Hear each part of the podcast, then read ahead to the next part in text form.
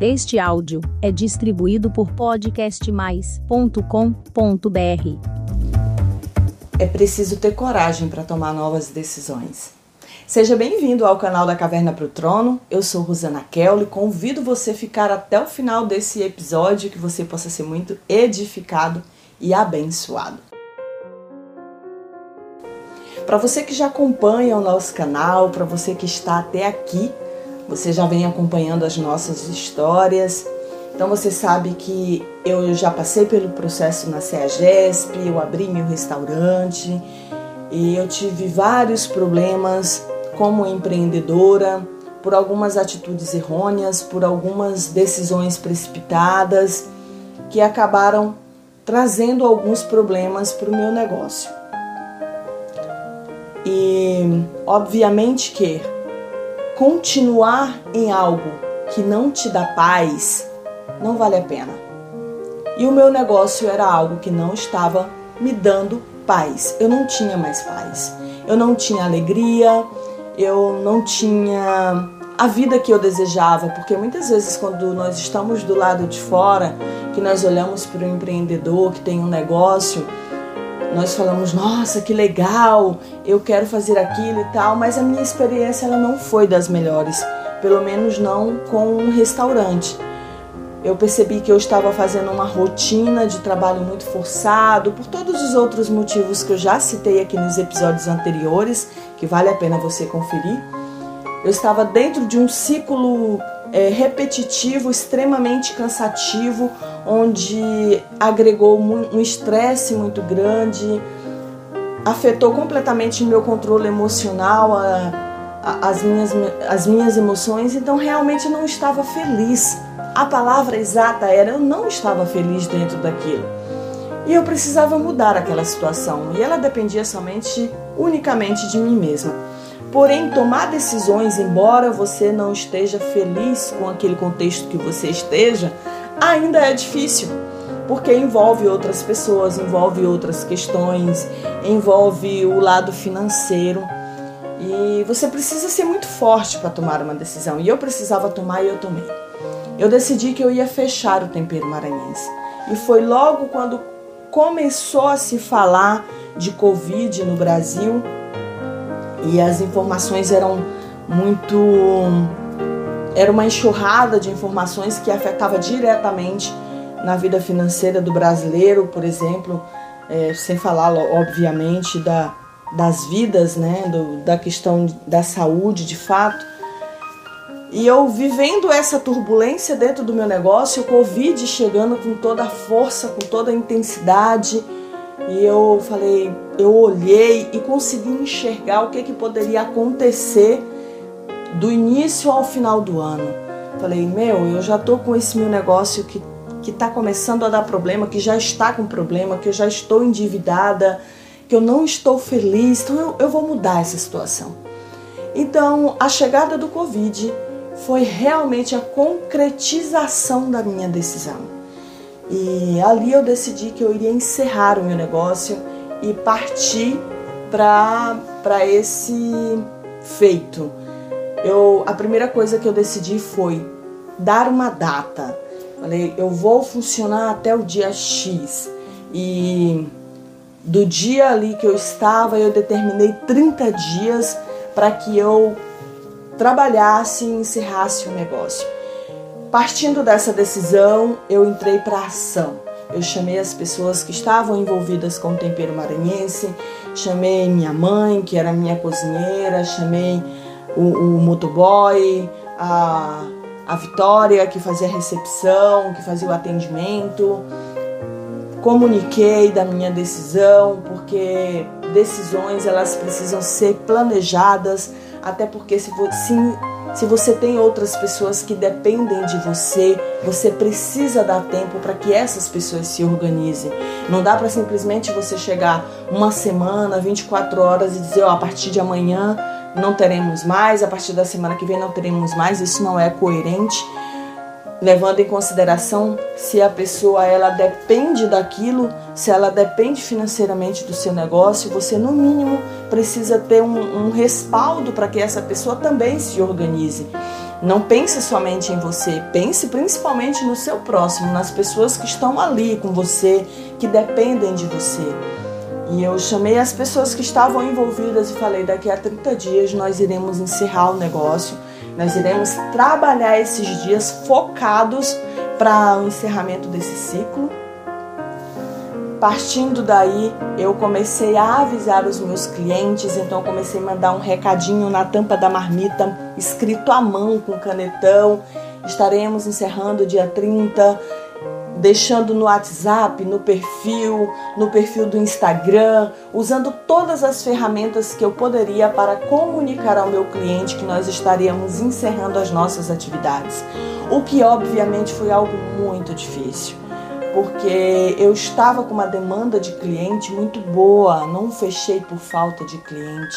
Eu fechei porque eu não tinha dinheiro para tocar o meu negócio. Eu fechei porque o meu negócio estava crescendo, eu não tinha capital de giro dentro da minha empresa.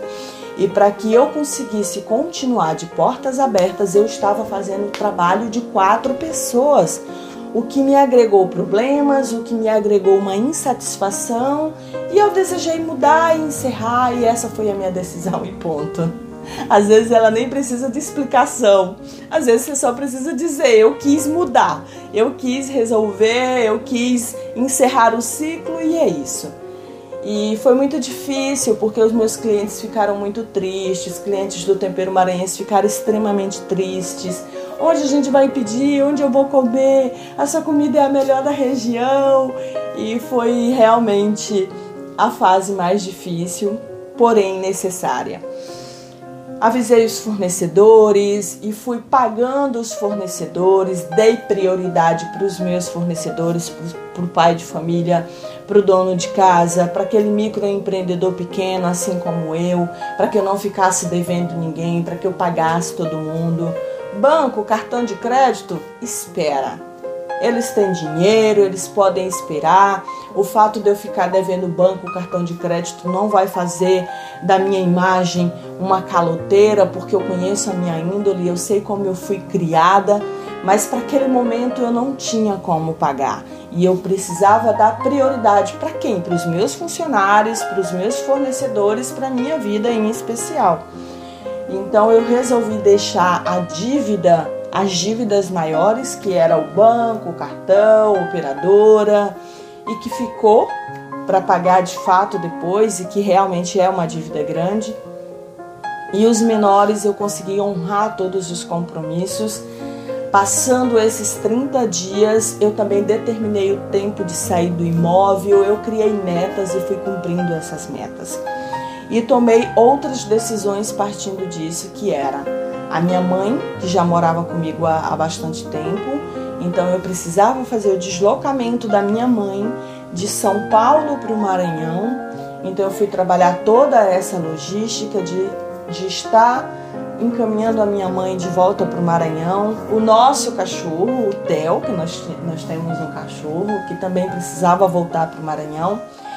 E ali eu comecei novo plano de encerrar tudo, absolutamente tudo e começar algo novo para minha vida. E nesses 30 dias eu encerrei o meu negócio.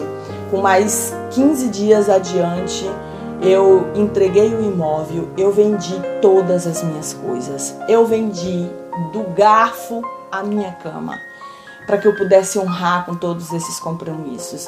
Eu vendi meus eletros, eu vendi meus móveis, eu vendi tudo que eu pude vender. Eu fiquei apenas com os meus pertences pessoais e algumas coisas que minha mãe, que eu negociei inclusive com a minha mãe, para que ela pudesse estar voltando para o Maranhão e ter essas coisas. Então, algumas coisas eu consegui enviar com a minha mãe na viagem. E eu novamente fiquei sem absolutamente nada eu fiquei sem absolutamente nada, absolutamente nada. Eu fiquei com as minhas roupas, eu fiquei com algumas coisas do meu quarto, eu fiquei com os meus pertences pessoais. Foi absolutamente tudo que eu fiquei. Você pode dizer assim: eu já ouvi essa história antes, e é verdade. Eu já havia passado por esse processo antes, lá atrás, em 2011 lá atrás, em 2013, na minha separação, e eu estava passando por isso novamente em 2020. Eu fiquei sem absolutamente nada, eu me desfiz de absolutamente tudo, mas eu honrei os meus compromissos. Eu paguei a quem eu precisava pagar, eu organizei a viagem da minha mãe e o dia mais difícil foi o dia em que eu fui entregar a casa, em que eu fui entregar minha cama. Quando eu vi a minha cama sendo desmontada, saindo de dentro do quarto, naquele dia eu chorei bastante. Naquele dia eu chorei muito e eu falei: Deus, mais uma vez eu vou recomeçar e eu preciso da tua força. Eu não sei o quão difícil vai ser, mas eu sei que eu preciso da tua força. Mas uma coisa eu posso afirmar para vocês foi que se eu não tivesse encontrado o meu equilíbrio emocional, se eu não tivesse curado o meu espírito ao ponto de voltar a ter o meu relacionamento intenso com Deus, eu não teria tido força para tomar essas decisões e para seguir o caminho que eu segui. Eu precisei estar muito equilibrada emocionalmente para que eu pudesse ver eu perdendo tudo que eu tinha conquistado, vendo eu perder as minhas coisas, vendo eu abrir mão do, daquilo que eu tinha construído, porque quando você vai vender algo, você não vende mais pelo valor que você comprou, aquilo automaticamente perde valor. E, e foi esse processo que eu estava passando, abrindo mão do meu negócio. Eu lembro que quando eu fui tirar a minha decoração de dentro da minha garagem, que era a recepção do tempero, eu olhei bastante e, aquilo trouxe realmente um peso por dentro. Eu disse, ai meu Deus, acabou, acabou. Eu sonhei tanto, eu desejei tanto, mas acabou e agora eu vou esperar que Deus me dê uma nova direção. E foi confiando em Deus que eu encerrei o ciclo do tempero maranhense como espaço físico e foi confiando em Deus que eu acreditei que Deus poderia me trazer algo novo para minha vida. E naquele instante que eu vi a minha cama saindo, a minha cama indo embora, novamente eu senti Deus tocar no meu coração e dizer: Eu estou no controle de tudo. E eu senti que a partir dali eu precisava viver um tempo novo de dependência no Senhor. Um tempo de dependência em Deus, onde Deus estaria me sustentando e me guiando, e foi isso que aconteceu. Mandando a minha mãe de volta para o Maranhão, recomeçando um ciclo novo na minha vida e a partir dali eu comecei a criar novas estratégias para que isso acontecesse. E isso eu conto para vocês no próximo episódio. Se você ainda não me acompanha, me siga nas redes sociais. Eu estou no Instagram como @rosana_kelly. O nosso canal, o nosso é, portal que distribui os nossos episódios, que se chama Podcast Mais, está também no Instagram como arroba Podcast Mais. Teremos um prazer de tê-lo você conosco nas nossas redes sociais. Se inscreva no nosso canal e nos vemos no próximo episódio. Que você possa ser edificado e abençoado em nome de Jesus. Um forte abraço no coração e tchau, tchau!